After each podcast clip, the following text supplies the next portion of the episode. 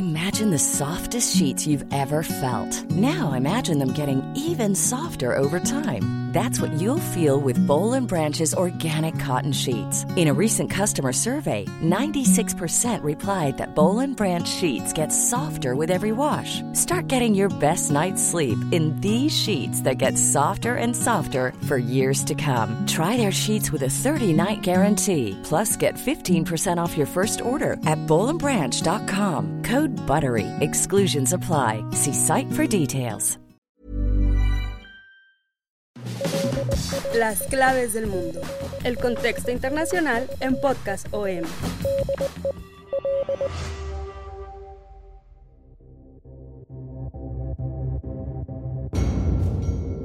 Lo peor está por venir.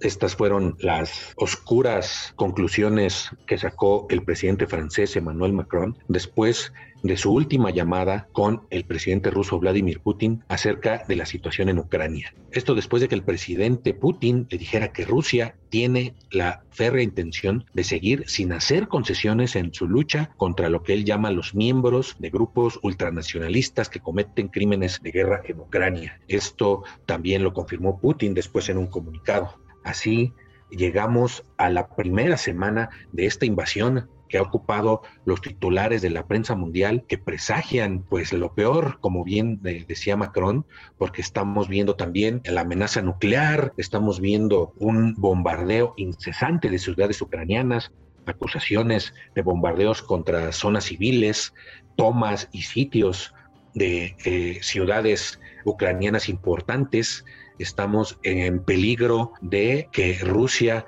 tome por completo instalaciones nucleares que para ellos son tácticas porque también asegura que Ucrania está en busca de obtener el arma nuclear y es algo que Rusia nunca va a permitir. Esto, aparte de una crisis de refugiados como no se veía desde la Segunda Guerra Mundial, pues nos da eh, la idea de que sí, exactamente lo peor puede estar por venir.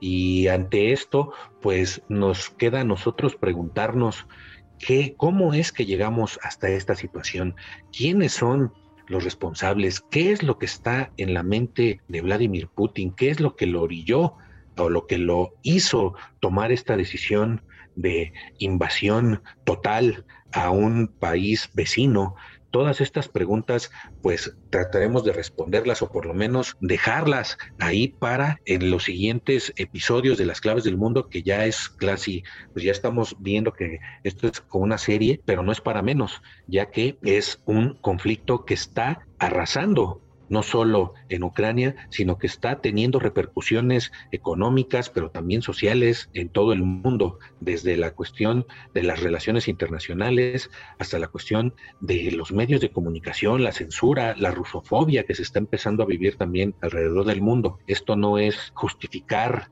o tratar de decir que esta guerra tiene algún tipo de fin legítimo eh, en, ningún, en ningún sentido. Simplemente vamos a tratar de elucidar qué es lo que pasó, qué es también lo que puede venir. Y para este episodio de las claves del mundo, saludo como siempre a mi compañero y amigo Yair Soto. Yair, ¿cómo estás? ¿Cómo ves la situación en que nos encontramos ahora? Vic, un gusto saludarte nuevamente, bienvenidos a todos. Y sí, realmente eh, se está complicando esta situación en una guerra que todo parecía ser simplemente de declaraciones y que luego también mutó a una guerra de desinformación, como lo habíamos explicado en anteriores emisiones, y ahora estos bombardeos pues eh, realmente están totalmente desquiciando al mundo, están totalmente creando nuevas crisis en diferentes vertientes, crisis económicas, crisis humanitarias, de refugiados, que vamos a profundizar en unos minutos, pero sí, eh, realmente estamos en un punto de no retorno en esta guerra, eh, en el que pues eh, Rusia ya prácticamente no hay nada que lo detenga, sigue avanzando, está tomando el control de diversas ciudades importantes, cuando creíamos que solamente iba en defensa del Donbass, pues ahora eh, estamos viendo en esta guerra que ya se extendió a más de una semana y contando los días, pues está tomando ciudades importantes, tiene la segunda ciudad más importante. Eh, los bombardeos están enfocando en puntos estratégicos, en zonas militares ucranianas Eh, Rusia incluso ha pedido a los ciudadanos ucranianos que, evacúen esas zonas porque eh, adelanta que va a seguir bombardeando esos puntos.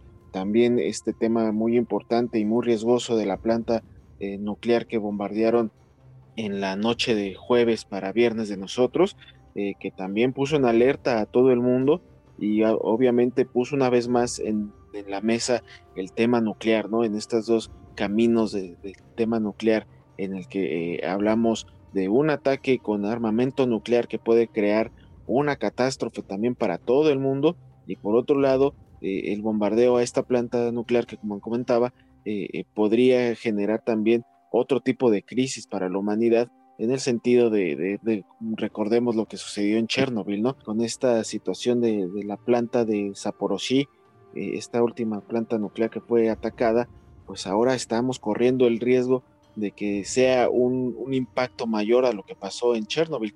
Actualmente las plantas ahí en Ucrania, eh, a comparación del desastre ocurrido en los 80 pues ya tienen mejores medidas de seguridad, sin embargo, no son capaces de resistir un ataque de la envergadura de, lo que está haciendo Rusia.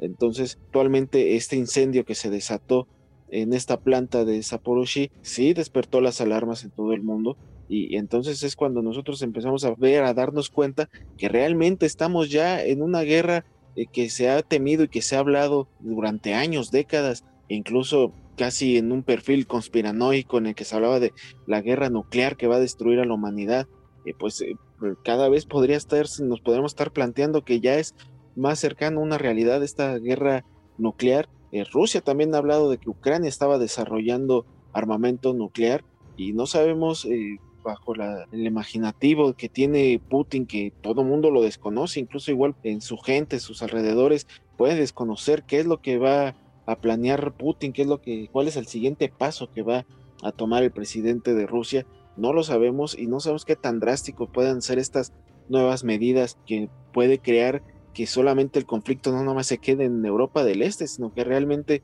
repercuta a nivel global como lo estamos viendo en otros ámbitos, como ya decía, en el sector económico, pero pues ahora la cadena de suministros también ya está afectándose en todo el mundo y ahora pues hay que ver eh, qué, qué, va a suceder, ¿no, Vic? Porque ya estamos en un punto de no retorno en el que pues ya debemos preocuparnos a nivel global. Así es, Jair, a nivel global, por las repercusiones, como bien decía, sociales, pero también económicas, hemos visto pues que la respuesta de Occidente o de los países así mismo llamados de Occidente ante la guerra, ante la invasión de las tropas rusas a Ucrania, pues ha sido con sanciones ante la eh, negativa de inmiscuirse en otra guerra directa, en una aventura militar que pues solo provocaría, como bien dices, pues casi casi una tercera guerra mundial, pues han respondido con sanciones, con sanciones como nunca antes se habían visto en la historia, no solo contra los bancos rusos, contra la economía rusa, el bloqueo aéreo, eh, también contra pues el mismo Putin contra su círculo cercano y también ahorita se están yendo contra los magnates rusos, ¿no? Contra los eh, multimillonarios rusos que pululan por el mundo y que habían sido cobijados, eh, paradójicamente,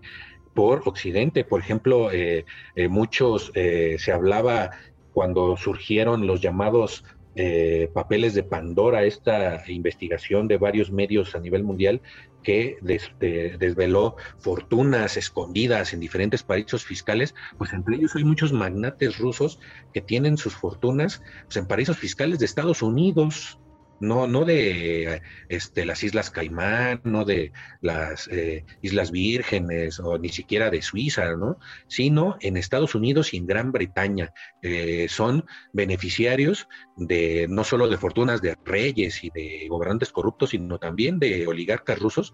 Incluso los, estos oligarcas rusos pues, son dueños de equipos de fútbol importantísimos, como ya sabemos en Inglaterra, por ejemplo, el Chelsea, y ya están por comprar algunos estaban por comprar algunos otros equipos, ahora todos estos magnates rusos pues están temblando, incluso están llevándose sus yates, los están escondiendo, los están vendiendo ante pues las confiscaciones que están eh, ocurriendo, ¿no? Desde la semana pasada en países como Francia y como Alemania. Ante todo esto, pues estamos viendo, como ya habíamos mencionado la semana pasada y continúa eh, la cuestión, los precios del petróleo que están en récords históricos. Ante esto, a Rusia eh, no le queda más que continuar la guerra. Putin es lo que ha dicho. Putin dijo que no tiene intención de parar hasta que Ucrania y Occidente accedan a sus peticiones. Esto pues ya se está convirtiendo en un callejón sin salida que incluso pues ya se está yendo al terreno nuclear. Eh, vemos esta semana que pasó como el presidente Putin ordena colocar, así dice él, sus fuerzas de disuasión nuclear en la alerta. Esto significa, pues, exhibir su músculo nuclear. Hay que recordar que Rusia es el, la primera potencia mundial nuclear con casi 6.000 ojivas nucleares por arriba de Estados Unidos, que son pues, las dos principales potencias en este sentido. Y en esta semana también que pasó, según el jefe de la delegación de la Unión Europea en la Federación Rusa, Marcus Elder, eh, dice él que las autoridades rusas realmente sí están debatiendo la posibilidad de utilizar armas nucleares de forma táctica con el objetivo de desescalar eh, la invasión o el conflicto causado por la invasión ucraniana. Esto lo dijo en un informe ante eh, el Parlamento Europeo en Bruselas. según este diplomático, en los círculos militares ya se está debatiendo este, esta idea de utilizar armamento nuclear táctico, así le llaman, ¿no? No habla del armagedón nuclear, ¿no? De utilizar pues, bombas estilo Hiroshima, Nagasaki, sino de ataques selectivos, lo que ellos le llaman una doctrina escalar para desescalar el conflicto, es decir, un escalamiento rápido del conflicto para obligar a las demás partes a negociar y a irse para atrás. Esto pues eh, eh, resuena más después de los informes de inteligencia de Estados Unidos y de Europa y, y, lo que se está viviendo en el campo de batalla que cuenta pues que Rusia no está teniendo el éxito que esperaba en Ucrania, está eh, teniendo una resistencia encarnizada, por ejemplo, en Kiev, en la segunda ciudad ucraniana, Kharkov, que ya mencionaba ayer, que está siendo duramente bombardeada y aún así no la han podido tomar, están utilizando una táctica de sitiar estas ciudades, están buscando sitiar la capital de Ucrania y también están buscando bloquear, tomar los principales puertos marítimos de, de Ucrania como Mariupol, como Gerson, que ya es la primera ciudad que tomaron como tal los rusos, es su primera victoria, aunque sigue obteniendo resistencia tanto del ejército como de los mismos habitantes de Ucrania, pues que se están armando, incluso el gobierno les está pidiendo que formen guerras de guerrillas. Esto pues plantea muchos peligros para la población que, que como hemos visto esta semana están también huyendo, sobre todo mujeres y niños, pues ya va más de un millón y tal vez cuando este podcast salga al aire, eh, esa cifra quede totalmente rebasada, según la Agencia de la ONU para Refugiados. Es algo que nunca se había visto en, la historia de la humanidad, una, un éxodo tan rápido de gente, ¿no? Se habla de que esperan cuatro millones de ucranianos huyendo del país en, en pocos días o en tal vez en unas semanas, y esto plantea pues muchos problemas para los países vecinos. Estamos viendo también problemas de xenofobia en, en estos lugares, ¿no, Jair? Sí, en efecto, Vic, eh, actualmente estamos viendo eh, un éxodo masivo en el que pues incluso ya en Ucrania se está hablando de una visible catástrofe humanitaria, no solamente dentro de Ucrania, sino en los países vecinos, en Polonia, Bulgaria, Hungría, en Moldavia, que son los países que están recibiendo eh, a estos civiles ucranianos en su mayoría. Hay otros que están huyendo a la Unión Europea. Estamos viendo que en la Unión Europea y Estados Unidos acaban de autorizar la protección temporal eh, para eh, civiles ucranianos que están huyendo del conflicto. En Brasil también se abrió las puertas y seguramente va a haber más países que van a abrir las puertas precisamente para darle refugio a miles de ciudadanos ucranianos que ya están viviendo una situación verdaderamente insostenible. Eh, la ONU está solicitando eh, millonarios recursos para darle solvencia a esta, esta situación y pues esto va a seguir creciendo y, si bien nos va, pues eh, solamente queda en Ucrania, ¿no? Pero incluso en países fronterizos que están en, el límite de, del conflicto entre Rusia y Occidente, hablamos de, Georgia, de misma Moldavia, Bulgaria, eh, los mismos ciudadanos de esos países que en teoría aún no están cercados por el conflicto, pues ya también están considerando eh, huir porque eh, pues Rusia no sabemos la magnitud de su deseo de, de, extensión de influencia, ¿no? Porque también hay que considerar a Georgia y a Moldavia, dos exrepúblicas soviéticas que también ya están pidiendo el refugio de la Unión Europea eh, políticamente hablando, en el sentido de que están pidiendo unirse a este bloque eh, debido a que incluso consideran que pueden ser las siguientes eh, misiones de Rusia después de Ucrania. actualmente ambos ya tienen una tendencia hacia Occidente y pues Rusia siempre ha creído que ese cinturón de seguridad debe estar bajo su influencia.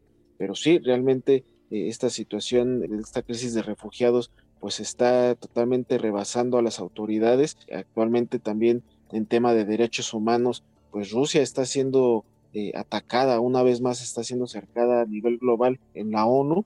Se llevó a cabo este consejo eh, con urgencia eh, sobre el tema de derechos humanos en el que se acusa ya a Vladimir Putin de llevar a cabo crímenes de guerra por estos bombardeos civiles en el que pues prácticamente volvió a tener la desaprobación de todo el mundo prácticamente, solamente Rusia y sorpresivamente Eritrea fueron los dos países que votaron en contra de esta resolución de derechos humanos. Hubo eh, bastantes abstenciones, obviamente hablando de sus allegados, sus cercanos aliados como Cuba, Venezuela, mismo China, que decidieron abstenerse en esta votación, pero realmente una vez más entre todos los, los miembros de la ONU, pues volvieron a dejar solo a Rusia, pero sí, obviamente, por más eh, sesiones que saque la Asamblea eh, de la ONU, el Consejo de Seguridad de la ONU, eh, y, por más que presionen a Rusia para que ponga fin a esta guerra, pues Rusia no, no, no, no se ve ninguna mira de que vaya a tomar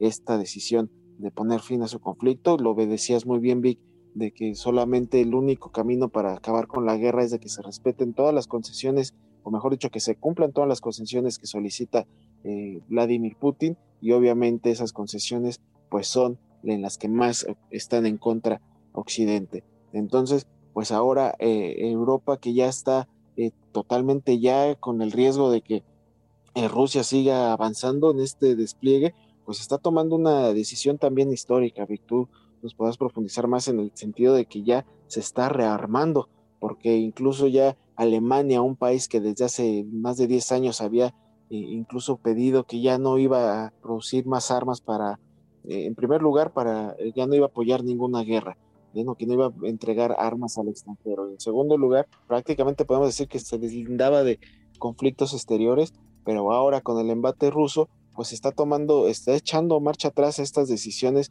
en el que incluso, por ejemplo, obligó nuevamente a sus ciudadanos a, más bien está planteando obligar nuevamente a sus ciudadanos a cumplir con el servicio militar, obviamente, pues con este enfoque de que Rusia se está volviendo una verdadera amenaza, ¿no? Esta decisión la tomó el actual canciller Olaf Scholz, eh, totalmente rompiendo con toda la tendencia que manejaba Angela Merkel, más pacifista, más de diálogo, y, yo creo que también ahora Europa la extraña bastante, ¿no? Y quién sabe cómo hubiera evolucionado este conflicto con el mando de Angela Merkel. Más que nada en este momento se extraña tanto a la canciller, a la poderosa canciller alemana, eh, reina de, la mediación, pues ahora Olaf está tomando una tendencia todavía más rigurosa con estos eh, temas del rearme de Alemania que también están tomando a consideración otros países europeos, Vic. Así es, eh, según eh, esta consultora internacional Eurasia Group, este ataque de Rusia contra Ucrania, pues hizo añicos la esperanza de que Europa, de que la Europa posterior a la Guerra Fría se libraría de una guerra terrestre a gran escala.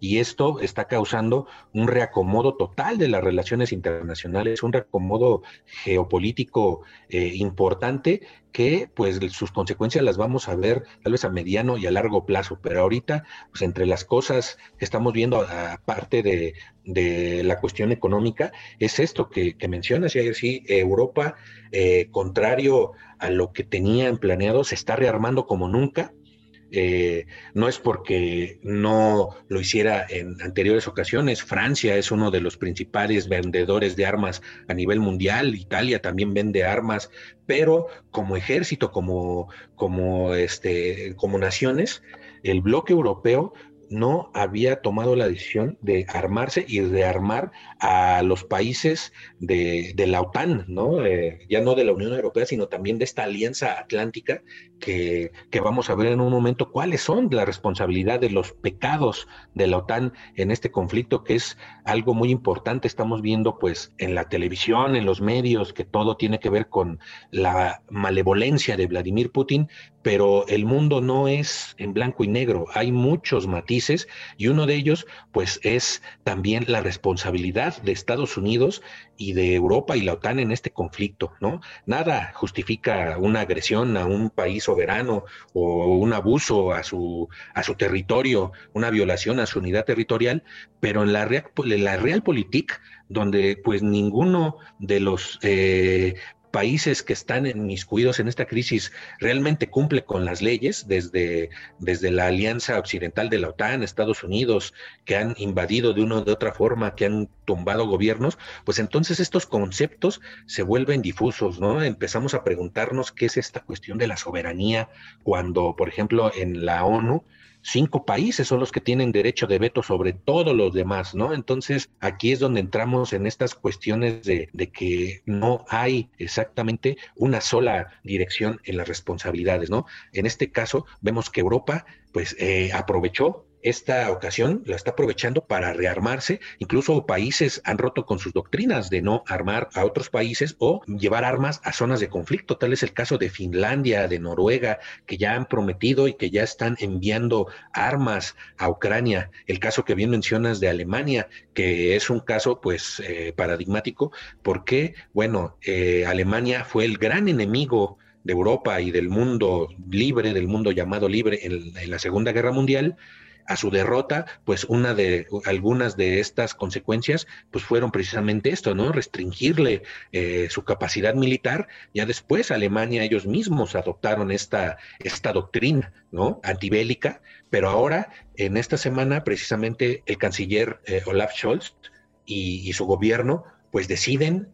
es una medida histórica volver a rearmar a Alemania, volver a, incrementar su gasto en defensa, ¿no? El gasto militar es algo que también, aparte de mover la economía, pues sí, ahí mueve muchos intereses y también pues conlleva riesgos, ¿no? En, este caso, para Rusia es un, es un riesgo mayor que toda Europa se empiece a, a rearmar otra vez, ¿no? Pero ante esto, pues la, la, OTAN, bien decía eh, Macron en 2019, declaraba que la OTAN en ese momento estaba experimentando muerte cerebral, ¿no? Estaba muy dividida por desacuerdos entre sus miembros y estaba menospreciada por, por en ese entonces presidente Donald Trump, que incluso pues la desdeñó, casi casi quería que desapareciera y esto pues digamos que era algo que, lo, que lo unía con el presidente Vladimir Putin. Sin embargo, a la llegada de Joe Biden, la OTAN vuelve a tener un papel importante entre sus promesas de campaña, pues eh, Biden dijo que él iba a recuperar a la, a la OTAN, que la iba a fortalecer de nuevo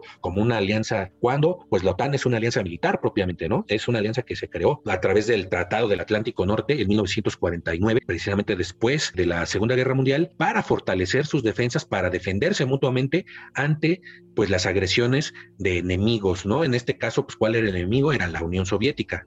Ahora eh, se desintegra la Unión Soviética y esta alianza en ese momento, en los 90, pues ya se veía que no tenía ninguna razón de existir, si de acuerdo con, con Occidente, pues ya había desaparecido el peligro del comunismo, había triunfado el capitalismo.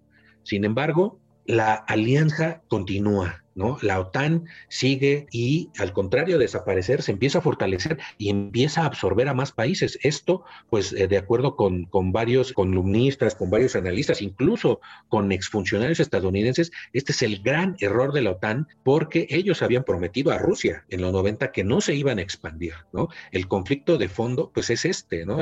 entre Rusia y Ucrania es la OTAN y no tanto la narrativa de Putin, ¿no? Que ha lanzado en torno a la desmilitarización de, Ucrania, ¿no? Según expertos, eh, la historia de este conflicto pues empezó precisamente en los 90, cuando se desintegra la Unión Soviética, y discuten el ingreso de Alemania unificada a la OTAN. La Alemania no era miembro de la OTAN hasta que se unificó después de la caída del muro de Berlín, ¿no? Entonces, aquí es donde empiezan eh, los focos rojos a encenderse en la antigua Unión Soviética y sobre todo una de las razones que esgrime Putin para, pues, para su agresión es que Rusia desde estos, desde los noventas, fue menospreciada, fue vilipendiada, fue humillada por Occidente y por la OTAN y nunca cumplió sus promesas, ¿no? De que no se iba a extender ni una pulgada. Ahora son 30 países los que forman parte de la OTAN y el último, por ejemplo, fue Macedonia del Norte, pero desde la inclusión de los países bálticos en la, en la alianza,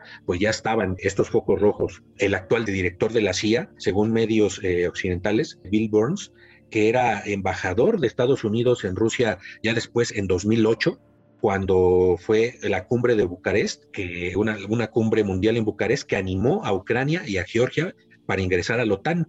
Burns en ese momento envió pues este notas diplomáticas a la entonces secretaria de Estado, Condoleezza Rice, y algunos de ellos fueron revelados por Wikileaks en estas filtraciones eh, famosas que originó Julian Assange y en esta en algunos de estos despachos Burns reconocía que iba a ser un grave error pretender meter a Ucrania en la OTAN. Ya desde esta época se hablaba de que eso era un gran error, que Rusia nunca lo aceptaría, ¿no? Otro eh, estratega de la diplomacia estadounidense, George Kennan, también habla de que después de la ampliación de la OTAN, de, que se amplió la OTAN, él dijo eh, hace años de que fue el peor error que ha cometido Estados Unidos desde el fin de la Guerra Fría. Keenan proyectó su preocupación de lo que podría ocurrir en Georgia, por ejemplo, y ocurrió con la invasión de Georgia, cuando, cuando realizaron estos eh, ataques y terminó, como ya le hemos contado en otros podcasts, terminó eh, Rusia anexándose territorios de Georgia, que es pues lo mismo que está pasando más o menos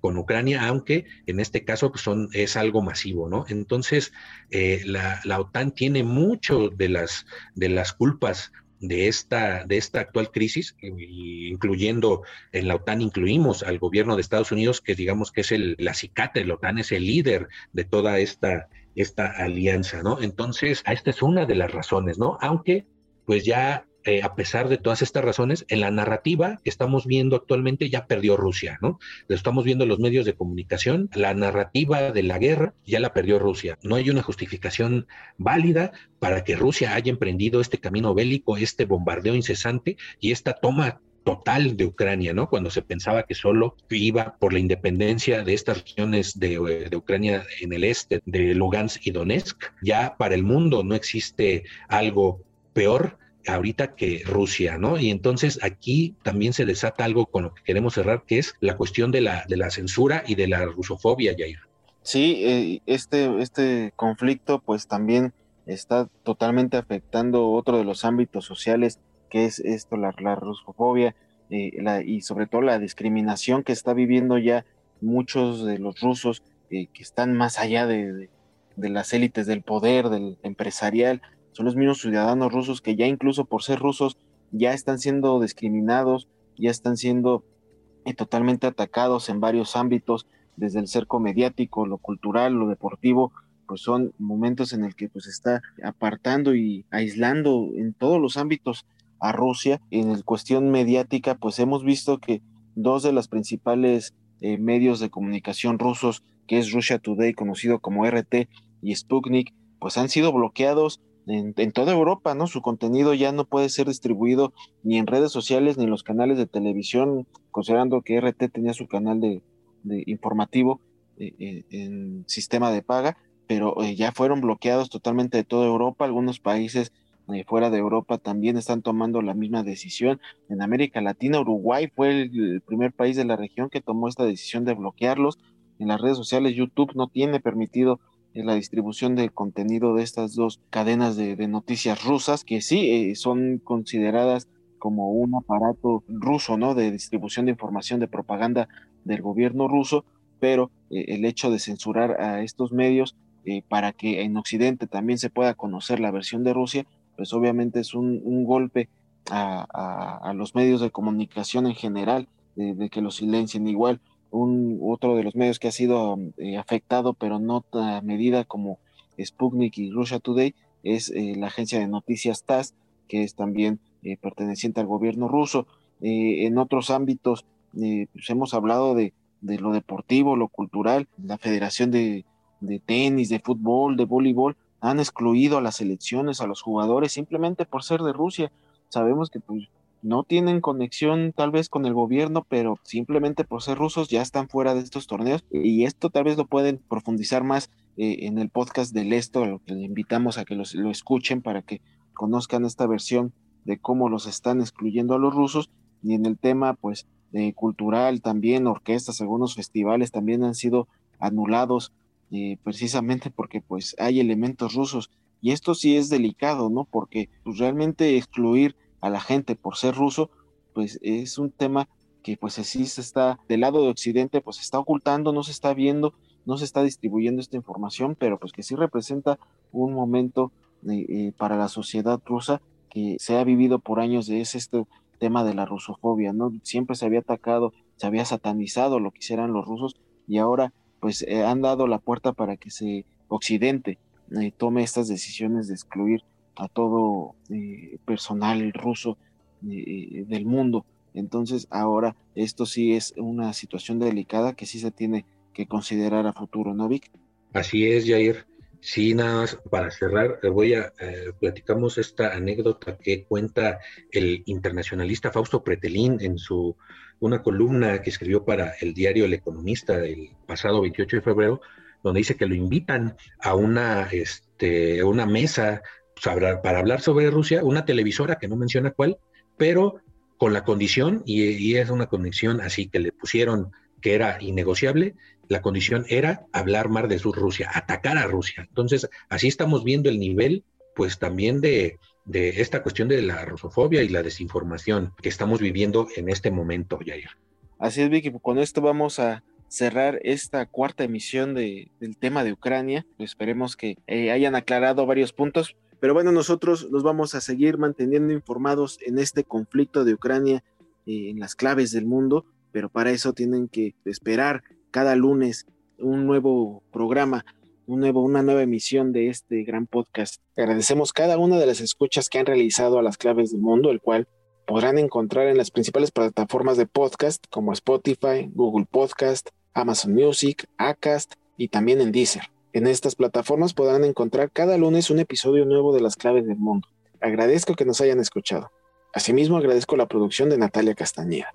No olviden continuar en contacto con nosotros a través de nuestro correo electrónico podcast.com.mx y también en nuestra cuenta de Twitter arroba el sol de-méxico para que nos hagan llegar sus dudas, sus sugerencias, sus críticas.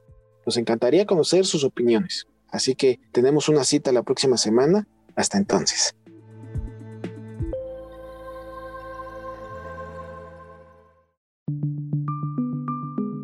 Esta es una producción de la Organización Editorial Mexicana.